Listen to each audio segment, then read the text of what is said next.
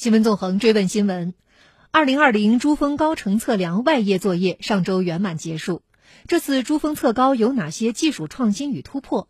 队员们带回来的数据质量如何？昨天下午，二零二零珠峰高程测量活动总指挥、国测一大队队长李国鹏等人就相关问题回答记者提问。我们来听总台央广记者周瑶、普布次人的报道。赤墨队长在什么位置？赤墨队长在什么位置？已经登顶了，开始比赛，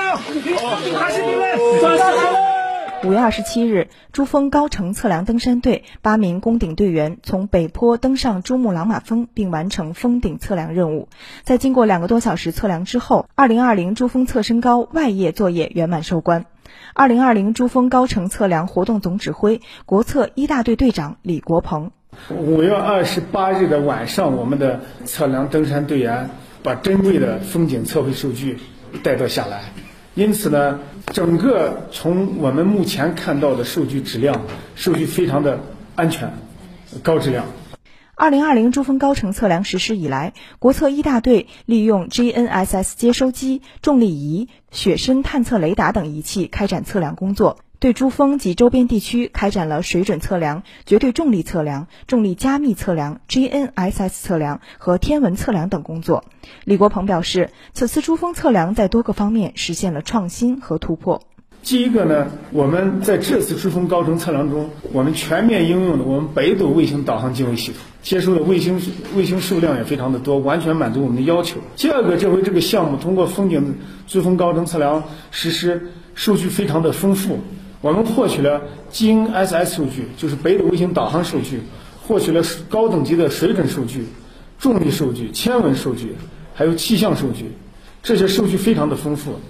同时，此次测量过程中设备的大量国产化也是一大特色。李国鹏介绍，在此次测量中使用的参标、雪深雷达探测仪、重力仪和卫星接收机，均是由我国自主研发。同时，此次测量也是人类首次在珠峰峰顶开展重力测量，这将有利于大地水准面优化，提高珠峰高程精度，并获取宝贵的科学数据。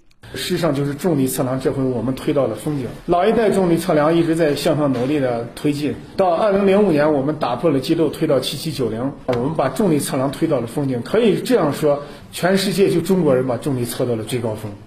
自然资源部有关负责人表示，本次登顶测量一波三折，但测量登山队顶住压力，展现了为国测绘、为国攀登不屈不挠的精神。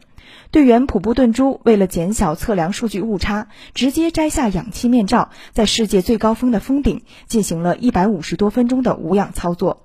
普布顿珠，那天顶峰的时候，我为什么无氧做这个？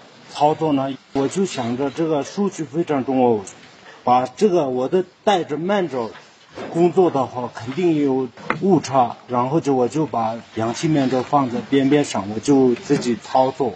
本次珠峰高程测量的核心目标是精确测定珠峰的高度。测量外业作业收官，只是意味着取得了一手的测量数据。珠峰究竟有多高，还需要应用多种传统和现代测量技术进行综合计算。在数据分析处理的基础上，还要进行理论研究和反复验证，才能最终确定珠峰精确高度。同时，温度、气压、折光环境等因素都会对测量产生影响。为得到精确的数据，科学家需要通过复杂的计算以消除误差。这一系统工程还需要两到三个月左右的时间，才会得出并公布珠峰确切的身高。李国鹏，它还需要一个过程。这个过程呢，就是我们现在对所有的资料在野外已经进行这个检验完成以后，我们还带到西安去。